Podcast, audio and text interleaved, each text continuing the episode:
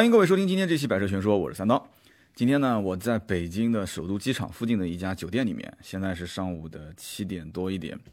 那么再过四个小时呢，我就要飞上海了。今天的凌晨两点，我才刚刚落地到北京，凌晨三点才在酒店睡一下。那么有点困啊，所以今天是半睡半醒主持这场节目啊，希望大家多多见谅。那么类似这样的情况呢，三天前就从南京飞到雅克什，几乎也是一模一样啊。早上六点半起床，然后赶到机场，机场飞机延误，等到下午两点起飞，落到北京，北京又延误，然后是凌晨一点多到海拉尔，海拉尔这边又拉着我们去雅克什，然后两点多将近三点啊上床睡觉，所以这种行程啊，我发了朋友圈，然后很多人很羡慕，说哇这种工作，你看哇去那么好的地方。其实很辛苦，相当辛苦啊！可能有的这个听友就要说了，那行啊行啊，下次这么辛苦的行程你给我，我去啊！这个我想给你也去不了，是不是？真的，这个苦中有乐啊！那么很多朋友看看这个微博都知道，这一次是去参加一个宝马的冰雪试驾。那么去之前，我和大家的想法其实是一样的，我觉得就是冰雪试驾嘛，对吧？也不是没参加过冰雪试驾，无非就是象征性的在雪地里面开两圈啊，就结束了，是不是？那么主要原因是什么？就主要原因是冰雪试驾听起来很炫，但是这一场活动它可以没有亮点，但是千万不能有事故。冰雪试驾是最容易出现啊事故的。你想，你就是普通的这种路面上，它都容容易出事故，包括你看赛道里面也容易出事故。这种冰雪天气啊，冰雪这种湿滑的路面，毕竟大多数人是没有开过的。这一次还做了一个南方跟北方人的比赛，当时我就在想，我说这个不公平啊，啊不公平啊！北方人，北方人天天在冰雪天里面开，对不对？用的雪地胎甚至是钉胎，我们这次用的就是钉胎。南方人都有的都没见过雪长什么样，你说那广东那边有几个看过雪的？我我心想，这南方人跟北方人比，肯定是南方人输了啊！结果是南方人竟然赢了，这个很奇怪。后来我又细细的推理了一下，我发现啊。这个首先，南方人开宝马的多啊！我后来了解了一下，这里面好多都是宝马车主，有的甚至都是宝马车友会的会长，就所以对车辆的性能比较熟悉。北方人买后驱车的相对比较少啊，相对比较少。第二一个呢，就是南方人很多，呃，应该怎么说呢？就是。在驾驶方面啊，就驾驶后驱车，然后动不动又是飘啊啥的，这个比 北方人要多一点。有的人甚至还拿了一些相关的这个专业的赛车手的这个这个证书，所以南方团队这方面确实是啊，又占了一点优势，所以最后是获得了胜利啊。我也是南方团队，结果我没有上去领奖，啊，这是个笑话。为什么呢？因为他们说啊，蓝队请上来领奖，就我是南京人，乐乐不分。我一听蓝队上去领奖。那我这是我是红队啊，对吧？我手环挂的是一直都是红色，所以我就没去领奖。然后后来我一看那个合影照片的时候，发现不对啊，这上面怎么全部都不是一个队的人？但是都是南方人。我一看旁边站的都是北方人，我当时脑袋一拍，我这我怎么没去领奖呢？对吧？我是蓝队啊，我是蓝队，不是蓝队。好了，不说这些了啊。今天标题大家都看到了，叫做啊，售价三万多的宝马培训课程，今天免费送给大家啊。真的是三万多，一点不夸张。你稍微问一问懂行的人啊，宝马 4S 店的销售或者是什么汽车行业的人，你问一下就知道，这个这个培训课程对外销售的价格，就算加上补贴一万多块钱的补贴，这个课程也要卖两万多啊。所以我们当时在现场试的时候，媒体是在一个圈子，然后旁边有很多都是一些啊来的客户，而且来的客户当中很巧，有一个是我哥们儿的老婆，那真的是两万多块钱过来的啊。那么。所以说这个课程叫 BMW 精英驾驶冰雪动感驾控课程，这有点长，就就反正简单讲就是 BMW 的这个精英驾驶课程。那么这么大老远飞过来两天的时间，我这种金牛座对吧？金牛刀又听说这，我其实不是我一个人啊，我看到现场很多人一听说哇这课程，我估计来之前都不知道啊。现场教练员一说这课程三万多，我大家所有的人一开始都拿着手机，手机放下来。把手机放下来，开始认真听讲了啊！所以我肯定是瞪大了眼睛，竖着耳朵听啊。这这两天的课程听的还挺仔细的啊。那么最关键的就是我还做了笔记啊，我适当的地方我还做了录音。所以这一期节目，我把这价值三万多的宝马课程我免费给你们啊。那么大家唯一就是缺少了冰面的试驾环节，不过这个不关键啊，这个不关键。听完课程讲解之后，呃，等到这个雨雪天气啊，雨雪天气湿滑路面，你如果恰好又是一辆后驱车。在尽可能安全的情况下啊，可以酌情尝试一下啊，酌情尝试一下今天我所说的这些。那么我这次去这个从南京出发啊，去雅克什，我还发了一个朋友圈，我说这次去试驾宝马啊，我会不会回来我就想换车？其实到现在这个时间点，我心里面已经有答案了啊。我觉得这个老婆这台车是该换换了。我一直其实之前节目里面，我对于什么叫做操控，什么叫做驾驶乐趣，我当时讲我不是特别明白。所以大多数老百姓对于你讲操控、驾驶乐趣这种车型，有些人他不理解。那么这一次呢，啊，专业的教练他把这个后驱车，包括我们也试了四驱版本的三系啊，玩得很彻底。那更关键的就是什么呢？就是。活动结束的时候，主办方宣布说媒体可以申请媒体价，申请媒体价啊！哪天我要了解一下，但名额有限啊。我看看这个媒体价便宜，还是我啊通过我的车行去呃倒手的价格更便宜一些啊。所以呢，这算是给我一个这个种草啊种草行为。那么这次试驾的车型是宝马的三三 i 啊，三三 i M 运动耀夜版，是个短轴版本，而且这个动力大家都知道啊，这个比较强劲，两百五十二匹。那么这一代的三系呢，卖的其实非常的好。耀夜版上市之后，这个耀夜版啊，我曾经很多朋友都问我，就是包括就是这个芬达和这个微博问题里面啊，很多人提问都是问的宝马，只要是提到三系，基本上都是问耀夜。那问耀夜版，我这次试完之后，我可以明确的告诉大家，这个版本卖的好的原因可以非常非常容易理解了。除了在外形上啊，有一些这种黑色的元素啊，前大灯、后大灯，包括很多的一些啊装饰、进气格栅，除了这些。它的这个丁字裤的方向盘，真的这个是广受好评。丁字裤方向盘啊，大家去摸一把就知道了啊，去 4S 店试一试，摸一把。我们开的过程当中也换了一下这个四驱版本的三系，换完之后，哇，所有的人都说，哇，这个三系千万不能买四这个四驱版本啊，千万不能买这个。这期节目不是充值，所以无所谓，好的坏的都能说啊，千万不能买四驱，因为四驱版本那个方向盘一摸，怎么说呢，你就再也。就是你，你应该这么讲，丁字裤的方向方向盘一摸，你就再也回不去了。你摸了四驱的方向盘，你就会觉得说你很怀念那个丁字裤的方向盘。所以这个这个 M 运动啊，耀夜版。这个丁字裤方向盘是真的是非常非常舒服。那么什么感觉呢？就像就相当于是你平时就穿惯了这个跑鞋，你有一天换回了皮鞋，你就浑身难受啊，真的是浑身难受啊。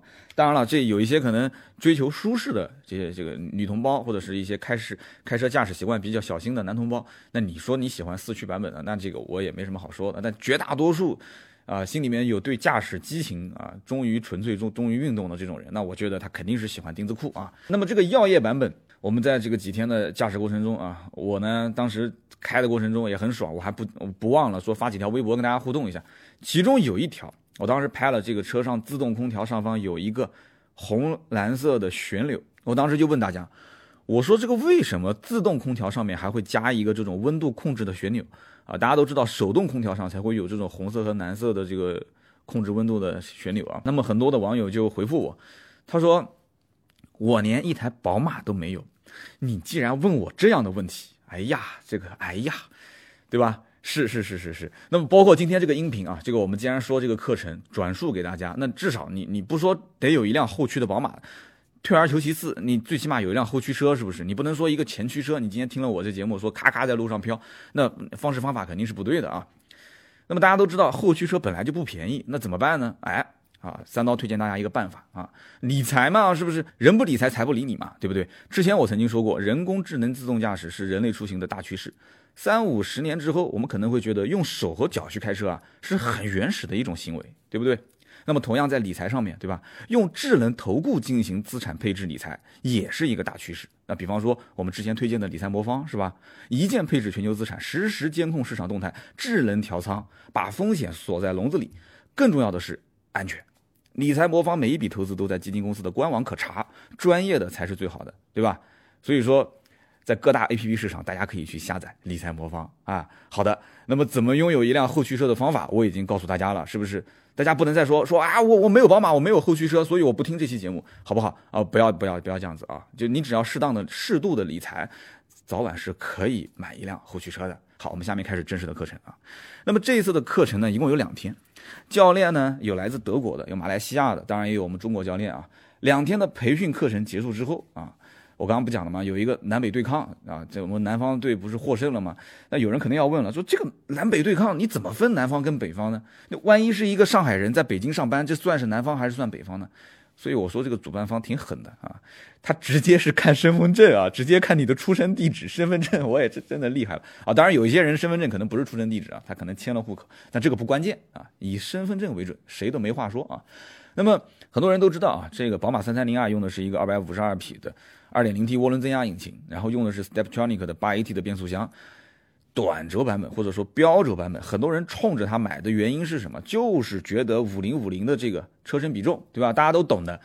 所以就我身边到目前为止买三系指定买短轴的或者说标轴的还是有很多。长轴很多人是可以选，但是你反过来想啊，你说既然选宝马了，忠于纯粹，忠于驾驶，那你说还买一长轴？长轴可选的车其实有很多。那么这一次教练还讲了一句啊，我当时听的也是挺震撼，说。说这个这一代的三系啊，说这一代的三系啊，它的弹射起步大家都知道啊，弹射起步很多车是有限制次数的，嗯，但是这一代的三系是没有次数限制的，所以你你想怎么弹就怎么弹。但是我我整个这一场下来，好像也没听说教练让我们在雪地上弹射，呃，当然了，这肯定呢危险嘛，一弹射车辆很容易失控啊。那么这几天在雪地里面后驱四驱也有换着开嘛，那教练的话讲就是。三系的四驱版本就是整个宝马门槛最低的四驱车型，然后这几天他们开那个四驱的三系在雪地里面的时候，他们就发现啊，很多的这个 SUV 的车型，它爬这个坡，爬雪地坡，它就像轿车一样，它上不去。但是呢，就很多的宝马的三系的四驱版本，它就像 SUV 一样，它上去了。这个话是否属实啊？我也欢迎身边的三系的这个四驱版本的朋友们可以帮我验证一下。啊，是不是有那么凶猛啊？这个三三系的四驱是不是那么凶猛？那么同时这一代的三系当中啊，也加了一个这个无线的 CarPlay 的功能。大家都知道 CarPlay 很多车上都是要加这个苹果的线连在车上，但是跟七系一样啊，就整个宝马的车系里面现在只有这两个，一个七系一个三系用的是无线的 CarPlay，那以后肯定是会越来越多嘛。那么可能有有人要说了啊，说你啰啰吧嗦半天时间，你赶紧说这个重点。我知道大家问的重点是什么，重点就是怎么漂移。你雪地你怎么可能不漂移？你想不漂，它自己都会漂，对吧？怎么漂，对吧？你看，你看，你看，你看，你看啊，对吧？这不是我批评你们啊，就跟我一样的这种心态的人，看来有很多啊，看来有很多。我当时去的时候，我也很着急啊，真的，我说赶紧教漂移，别啰嗦了，赶紧教漂移，对吧？就我恨不得就教练直接拎着我就上车，然后咔门一关，咔咔一顿飘，然后飘完之后钥匙扔给我说：“来，三刀，你飘，我我告诉你几个关键点，包学包会啊，一个小时之内啊不会退钱，是不是？多过瘾，是不是多过瘾？然后学会之后，对吧？然后赶紧坐飞机回去，回去喊老同学出来吃饭。”吃完饭之后就给他们表演啊，男同学站在中间，我给你飘，然后定点漂移，嘎嘎嘎嘎嘎飘，然后这个时候旁边女同学，对吧？你车尾扫过女同学的裙摆啊，女同学又惊又喜，不知道是捂住裙子好，还是给你鼓掌好啊？然后你从那个车窗外后视镜里面，你看到了这个他啊，然后你的这个脸上露出那种邪邪的笑容，嘿嘿啊，对啊，有很有很多人说这个笑声是不是不太好？那我就憨憨的笑，呵呵呵呵。好，我们还是自然一点啊，自然一点，就醒醒吧，醒醒吧，啊，做梦呢你是啊？我就这么跟你说吧啊，我这么认真的听讲两天时间啊，我一个十二年驾龄的老司机，两天的培训，我还被教练无数次的夸赞啊，夸赞。就这样的情况下，这种学员，我跟你说啊，我还上了几次雪墙。就是那个赛道旁边的雪墙，大家都知道，这个后驱车上雪墙基本上就出不来了啊！就踩油门的时候，那个后轮就不停的挠地啊，不停的挠地啊，就出不来了，就只能等救援车啊。救援车是宝马叉五，宝马叉五。所以这个培训课程啊，第一件事情不是上来就给你咔咔漂移啊，是先教会什么？大家知道教会什么？先教会你开车的姿势，哎，姿势先要对。很多人说，那我就不愿意听了，就开车。三刀，你忽悠我，对吧？三万多的课程，你上来先教我怎么开车坐姿啊？很多人说我从驾照就学驾照的第一天起，对吧？我就已经知道，就是不就调整前后上下嘛，对不对？啊，用手摇啊，用手摇，甚至用那个转圆的那个旋钮转，是吧？大众系列的车都是转啊，很逆天的一个设置。对，驾校的教练上车第一件事情肯定是告诉你说，哎，你把屁股底下座椅给我调好，把后视镜给我调好，是不是？这个平时市区代步开，你爱怎么做怎么做。很多男同胞可能都躺着开，很多女同胞呢，她是那个双手啊，她握紧了方向盘，然后脸那个脸啊，脸就贴着方向盘，那还算好，有的脸都快贴到前挡玻璃上去了啊，就非常萌，非常小心的开。啊，但是就这种方式呢，你要舒服我也无话可说。但是啊，但是今天我们说的是正确的，在这种就是偏运动、偏赛道的环境里面，或者说偏紧急情况下，你一个正确的坐姿、驾驶的姿势对你到底有多大的帮助？我相信接下来的这几件事情一定是非常逆天的啊，让你会觉得说我根本就没有学过这个东西啊。好，第一个问题就是一上车之后啊，一上车之后我们要调整坐姿有几步？有人说上车之后调整坐姿不就是方向盘调一调，座椅调一调，两三步不就结束了吗？啊，好，我告诉大家啊，一共有五步。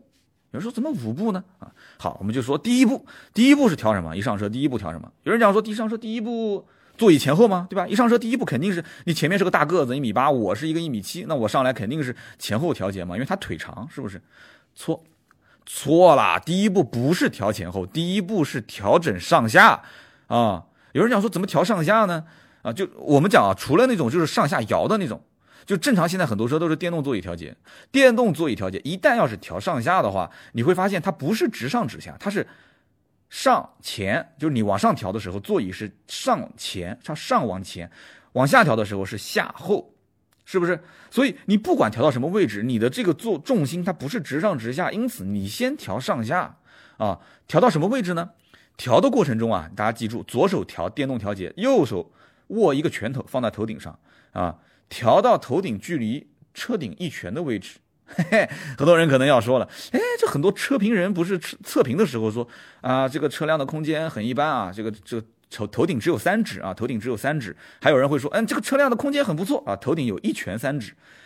其实那都是因为它的座椅没调好。啊，大家听懂了没？就以后再看有测评人这么测啊，你就在底下回你是座椅没调好，你记住了啊。三刀说的，给他调到一拳的位置，那个是视线最好的位置。啊，这教练说的啊，一拳的位置啊。那么好，这是第一步。那么第二步呢？第二步才是调节前后啊，调节前后，因为前后它不是特别的，就是不受控制。上下的话，它有上前下后嘛，前后它是很好控制的，这个精度很好掌握。那么前后怎么调节呢？不要急着调，先干一件事情，那就是用踩死蟑螂的力气，一脚把刹车踩到底啊！一脚把刹车踩到底。那么踩到底之后，这个时候你你要调这个前后调到什么位置？调到你的膝盖的部分还有一定的弯曲角度啊。那当然不不是肯定不是九十度，也不是完全伸直啊。为什么呢？你完全伸直，你当大力的踩下刹车的时候，给出制动的时候，你根本就就刹不住这个车，因为你根本就没有完全输出啊。没有建立的，没有建立这个完全制动力啊。那么你要如果调的太过于九十度的话，那你又不太是不太方便踩啊，不太方便踩。你稍微用一点点力气，刹车就踩到死，对于你的驾驶来讲的话也很不舒服。那么第三步是什么？第三步啊，大家记住了，上下前后都调好了。这个时候调什么？调靠背的角度，就是座椅靠背的角度。怎么操作？大家记住啊，后背上后背啊后背。那么怎么操作？把双手的手腕放在方向盘上，然后呢？你的肩部不能离开座位，哎，很简单，这样就 OK 了。双手搭在方向盘上，你的肩部啊，记住了是肩部，不是腰部，肩部没有离开座位，也就是说你的双肩是贴到这个座椅的。那么这样就 OK 了。这样的好处是什么？给大家解释一下。首先，你双手搭在方向盘上，那说明你的这个前后握方向盘的这个位置是正确的啊。你这样转动方向盘，肘部有足够的转动的角度。那么你的双肩。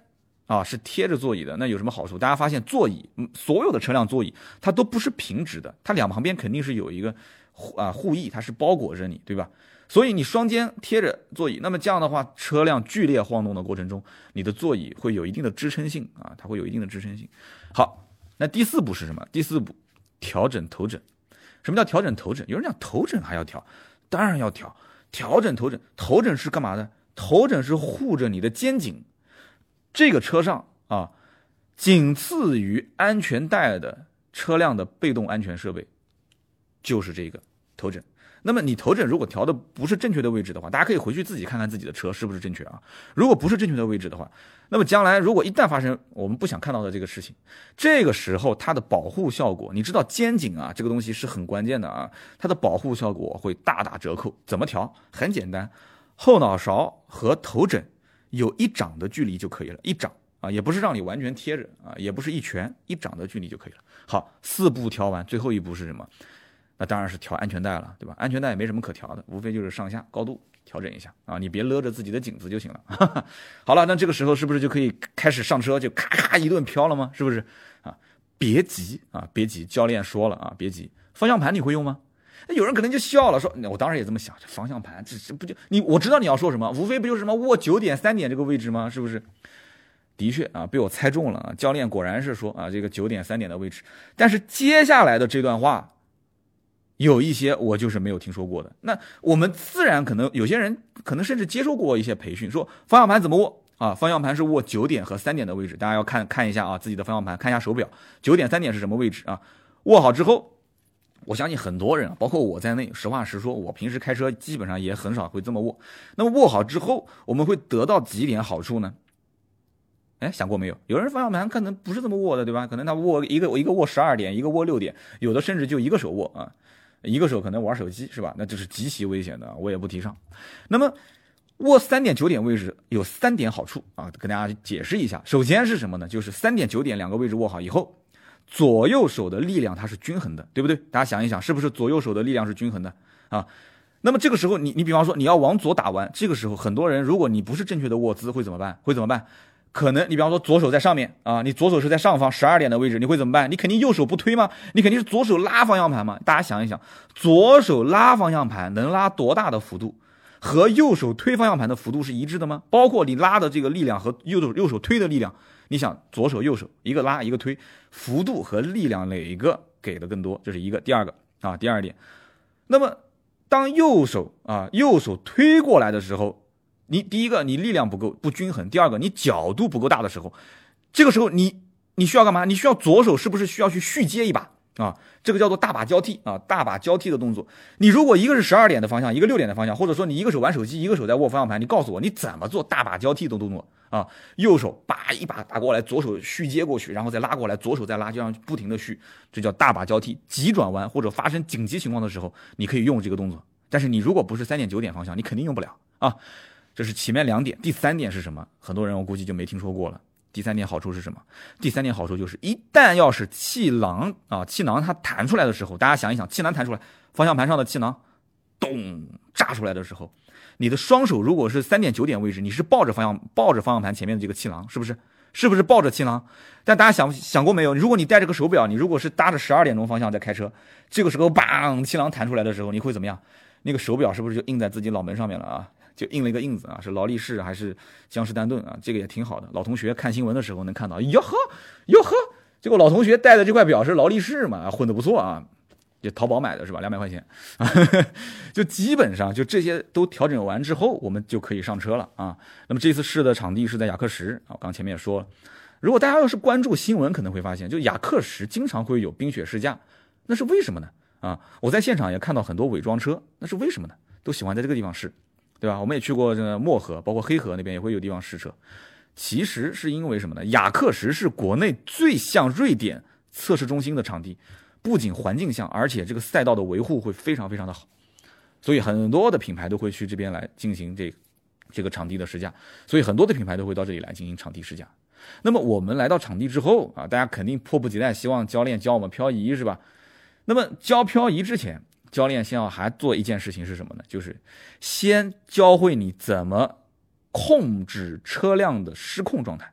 哎，大家都知道，你既然想飘，那你肯定早晚要失控，是不是？那么你要失控了，你第一反应要怎么做？那很多人讲，那第一反应肯定踩刹车嘛。对，但是没完全对。第一反应是用踩死蟑螂的那个力气去最大制动力的建立，也就是说白了，就是把刹车踩到底。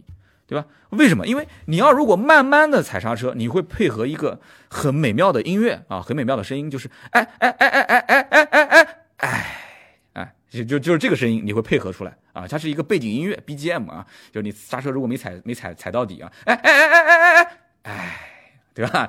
所以这次试驾几乎啊，你像我们都是白天试到晚上，跟其他冰雪试驾上去绕一圈肯定不一样啊，所以这个。环境里面，你最重要的是什么？就教练他要帮我们算笔账啊，算一笔什么账呢？就不是这个车撞坏了要赔多少钱啊，是算一笔账，就是你车速度如果是一百二十公里每小时，你的一秒钟的这个刹车距离啊，就你一秒钟，不不不应该讲刹车距离，应该讲你一秒钟车辆出去的距离是多少？就是如果是一百二十公里每小时，大家算笔账啊，不用算了，我帮你算，三十米，三十米，一秒就是三十米。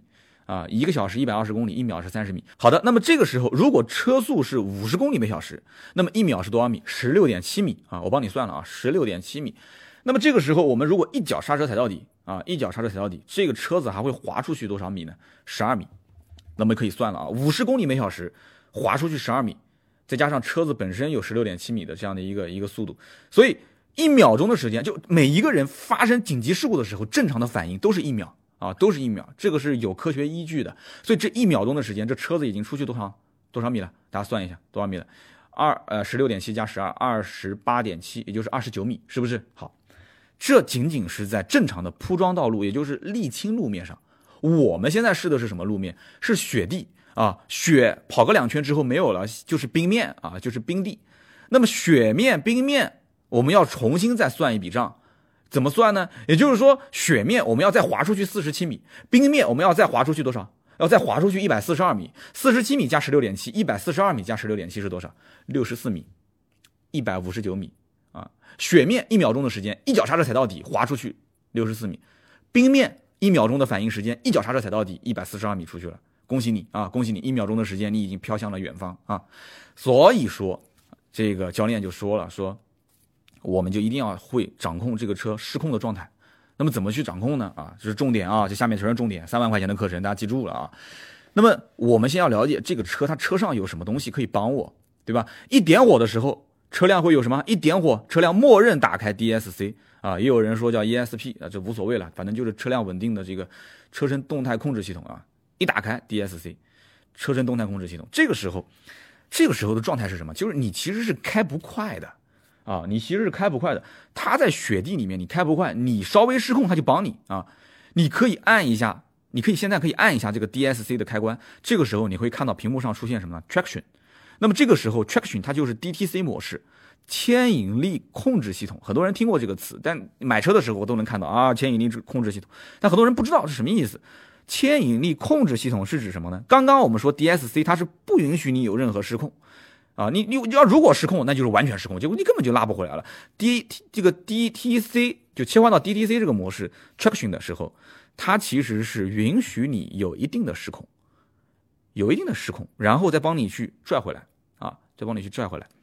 那么第三种模式是什么呢？就是长按啊，就是在这个 DTC 模式下面长按开关啊，车身上的开关键，这个时候你就会出现屏幕上 DSC off 啊，就我们俗称就是 ES ESP 没有了，就全部都不干扰你了，你完全靠你自己来驾控这辆车啊，你懂的。任何干扰都没有，这个时候的动力输出肯定是最大的，肯定是开起来最快。但是，一旦失控，对不起，没有任何人帮你啊，你只能自己帮自己啊，或者说你做一个手势啊，祈求有，呃，有神灵可以来帮你把这个车辆给引回来啊。所以这个教练啊，他当时对这三种模式比喻的非常好啊，比喻的非常好。一个就是我们刚刚前面讲的，就是 DSC 的状态，对吧？一点火。第二个就是 Traction DTC 的模式。第三个就是 DSC 完全关闭。他说：“就好比什么？就好比第一种模式是什么？就是你怀里面抱着一只小狗出去散步，啊，这这只小狗它看到了一切它想看的东西啊，其他的小母狗啊，啊，别人吃的好吃的啊，外面的景色啊，啊，天气啊。但是这只狗它自己没有控制自己，它没有在地上撒野，对不对？它没有自己到处乱跑啊，或者在你的轮胎下面敲起它的后腿，对不对？”因为所有的控制是在你主人的这个怀抱里面，在你的手里面，这就是 DSC 模式。那么 DTC 的模式，Traction 模式是什么呢？相当于你是牵着一只绳子出去遛狗，哎，那一听就懂了吧？它是允许你有一定的跑动的范围，但是还在主人的掌控之中。那么 DSC Off 模式是什么呢？啊，就是野狗模式啊，就是野狗模式，哇，野狗啊，在在在路上你看到一只野狗，你肯定离它远一点是吧？因为你不知道它什么时候冲过来咬你啊。那么。然后呢，就是我们要重点学习的内容，就是就肯定是漂移嘛。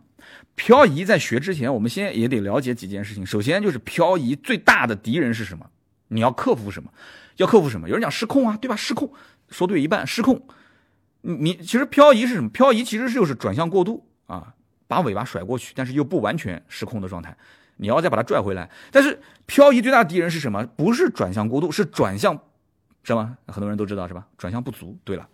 简单的讲，什么叫转向不足？转向不足不就是前轮打滑，车子按照惯性，哎哎哎哎哎哎，它不就出去了吗？对不对？前轮打滑，哎哎哎哎就过去了。再简单的讲就是什么？就是转弯的时候发现，哎哎哎，怎么弯转不过来？哎，怎么转不过来？那车就出去了。正常人发现弯转不过来会怎么样？就使劲打方向嘛，对吧？使劲打方向啊啊啊啊，就这种样子。正确的解决方式其实不是这样的啊。这重点啊，敲黑板了。重点，那么正确的解决方式呢？第一步肯定是减减速啊。减速的方式有两种，第一个丢油门，对吧？丢油门减速。第二个，你丢完油门，如果你还有反应的话，那肯定是踩刹车嘛。啊，你还能来得及，你千万别踩油门就行了，踩刹车。这是第一件事情，松油门减速啊，踩刹车。第二件事情是什么？有人讲说第二件事打方向，赶紧打方向啊。错，错了，真的错了，连我都错了。第二件事情是看向远方啊，看向远方啊，看向远方。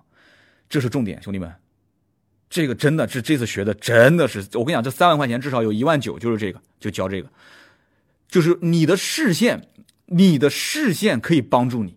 我真的，我之前真没想想象过这件事情啊。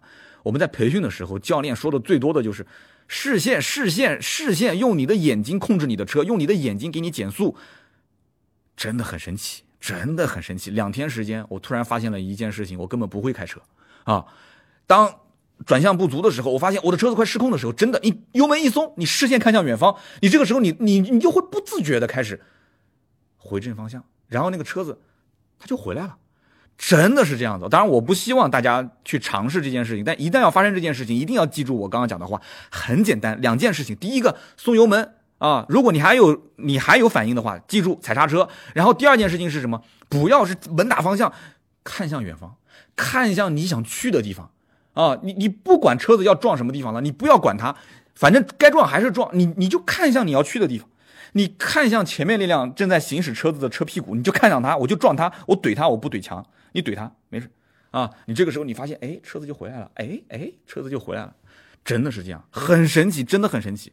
如果有滑过雪的同学应该知道啊，初级的滑雪场它是没有树，甚至都没有垃圾桶的，为什么？因为有树撞树，有垃圾桶撞垃圾桶，是不是？初初级的这个滑雪场啊，它只有什么？它两侧只有网，但即使是有网，很多人也都是挂在网上，是不是啊？为什么呢？因为因为你你想去哪里，它就偏往另外一个地方去啊，因为你你眼睛不看向远方，你看到你的脚底下啊，所以说看向远方，保持你的方向不要动，车它就自己回来了啊。看向你想去的地方，车它就自己回来了。所以说，我再问大家一个问题啊，就是所以说这个你如果想要变一次道，你要打几次方向啊？有很多人讲变道嘛，变道不打一次方向吗？那不对，那就有人讲说打两次啊，变完道之后再回来吗？也不完全对，是打三次方向，对吧？往左变道，往右，这个时候你你的方向开始回来了。你如果往右，你不回正。第三步就是回正嘛，对吧？往左往右回正，你如果不回正，那你的车子肯定就偏出去了嘛。往左往右回正，三把方向，这个大家会觉得说太简单了，这个谁都知道，对你谁都知道。但是你真正当学漂移的过程中，这个很关键。往左左多少，往右右多少，脚底下的油门到底给到多少啊？是 M 二还是 M 三？就你在几个档哪个档位上给多少的转速，再加上我刚刚讲的视线方向这些问题点。我的天，你到时候你看呢，你就跟车在打架啊，你就不停的在跟方向盘在较劲啊，在打架，你就怎么打，那车子都飘出去了。所以很多人都知道，说漂移嘛，不就是转向过渡嘛，对吧？第一步漂移也有很简单，漂漂移讲起来也就是四步嘛。第一步减速，减速，对吧？第二步反打方向，第三步修正视线，就刚刚讲的视线看向你想去的地方。第四步修正方向结束啊。第一步减速，第二步反打方向，第三步修正视线，第四步修正方向结束了。用视线来减速。讲起来很简单，两天时间，说实话，我也只学个皮毛啊，可能也就是偶尔能飘一下。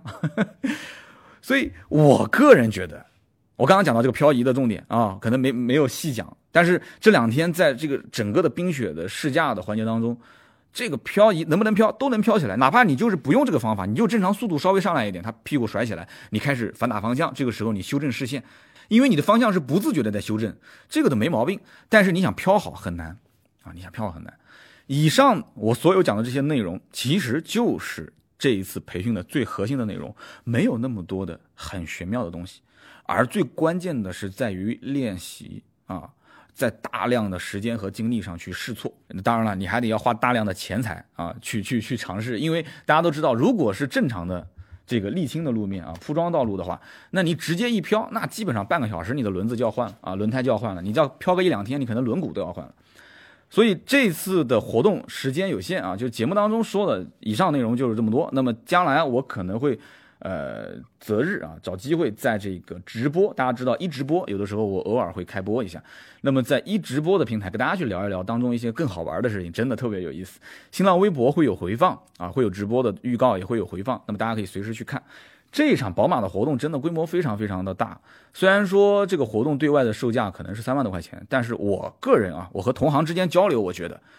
就即使三万多块钱不补贴一万块钱，一万多块钱，我相信就这个活动还是亏钱，铁亏，绝对是铁亏啊！你想，就你想，我刚刚跟主办方聊天，一辆车四条轮胎，四条雪地胎，我们就不说雪地胎多少钱，四条雪地胎上面要打满五百颗钉子，五百颗钉子，一颗钉子打上去五块钱，大家算一算，就光打钉子花了两千五啊！而且你想，这些教练。这些教练员不是德国的、马来西亚的啊，中国教练其实也不便宜，都是宝马认证的。场地每一天的这个雪墙啊，包括雪地啊，它还要重新的修正、重新的铺设。就光是保障的人员就十几二十个，其他的服务人员这些都不说了，教练员都不说了，这工程量非常浩大。所以我觉得啊，像这种活动，有能力来玩的还是可以来玩一玩啊，建议大家来报个名。真的雪地试驾参加了不少次，但是这个真的是相当顶尖的了啊！你可以当做这算是一条广告啊。那么以上呢就是关于这一次雅克什参加 BMW 精英试驾的全部内容。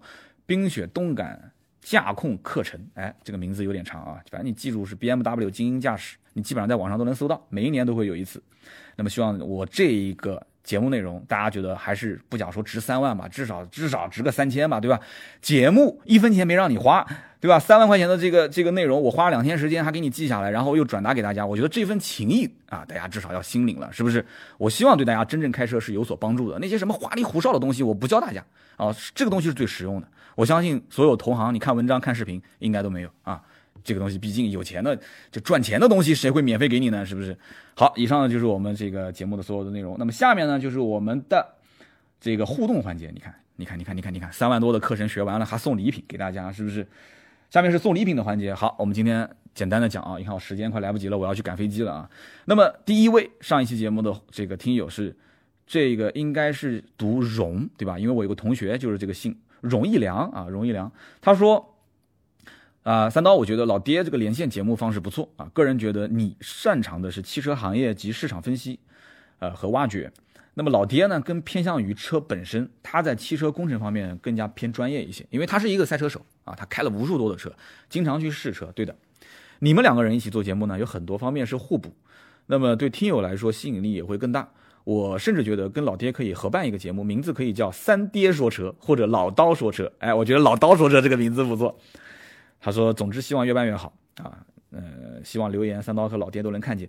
下面这个回复，安迪老爹台湾，这个是老爹的账号，真的是他账号啊。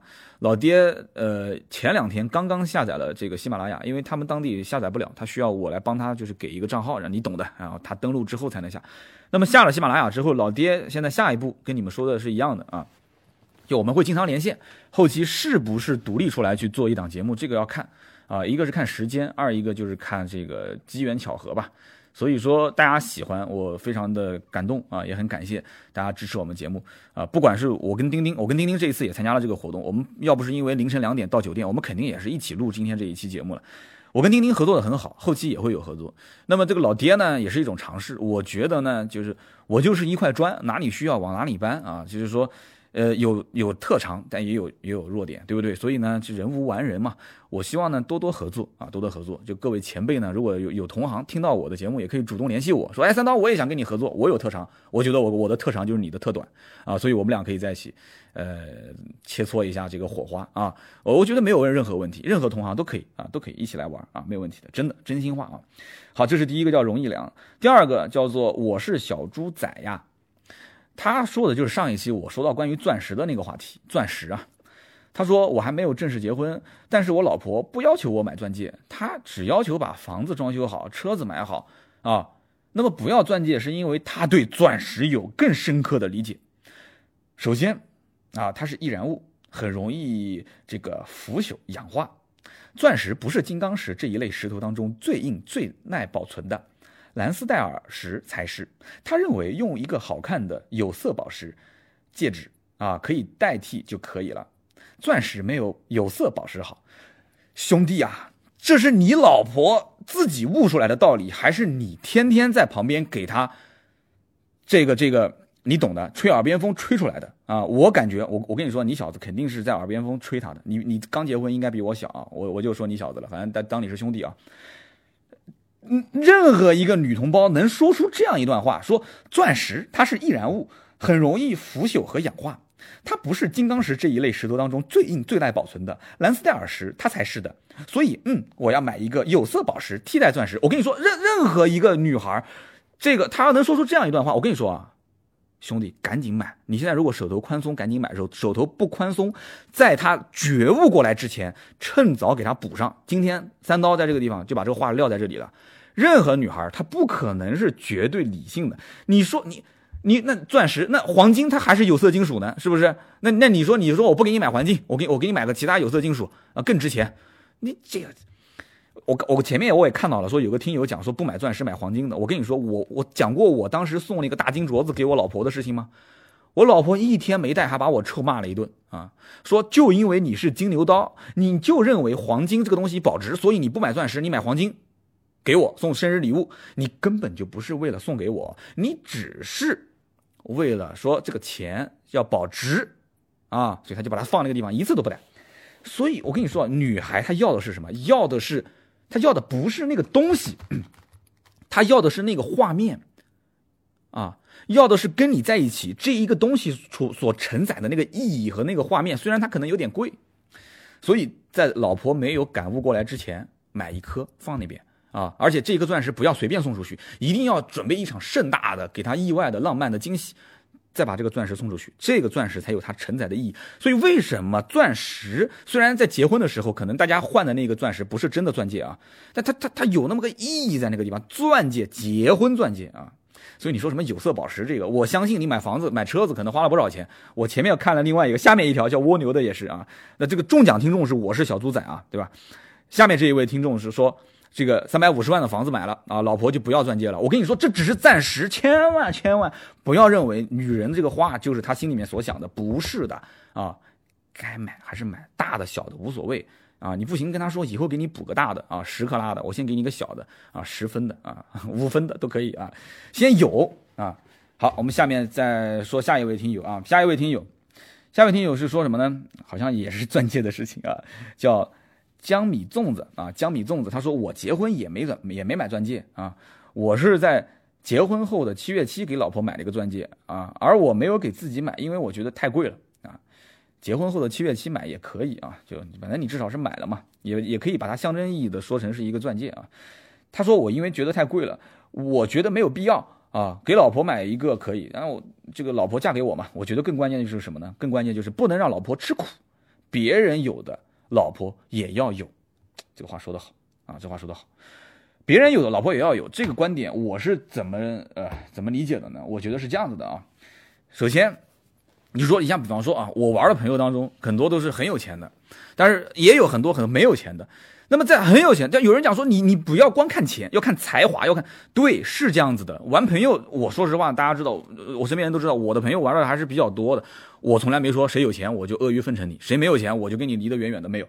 我主要还是觉得大家聊得投机，聊得来，那么大家就在一起玩，是不是？我本身也是对吧？那个什么什么出身，现在也不算特别什么。但是你要知道，对于你的夫人，如果跟你一起出出去出席一些场合的时候。从你的夫人的身上，其实能看到很多，你就是这个女人身边这个男人的一些本质啊，不管说是这个男人的经济财务状况也好，还是这个男人的修养也好，还是这个男人的。呃，道德品质也好，还是他将来对待朋友啊，对待朋友为人处事，他的这些各种各方面的东西，从这个女人身上就能看得出来。一个女人如果说邋里邋遢啊，背的包又是又很旧又很破，然后完了之后又不注重自己的一些穿着，然后举止各方面又不是很有修养，然后谈吐各方面又比较粗俗，对不起，这个问题我觉得不出在她身上，啊，我觉得不出在她身上，是出在这个男人身上。这你他身边这个男人一定是有问题的啊，一定是有问题的。我前两天我看那个。是是是陈震吧？陈震发了一条微博，说多好的一个酒店，他们好像现在很多人去三亚参加活动了，说多好的一个酒店啊，结果前面被人插队了。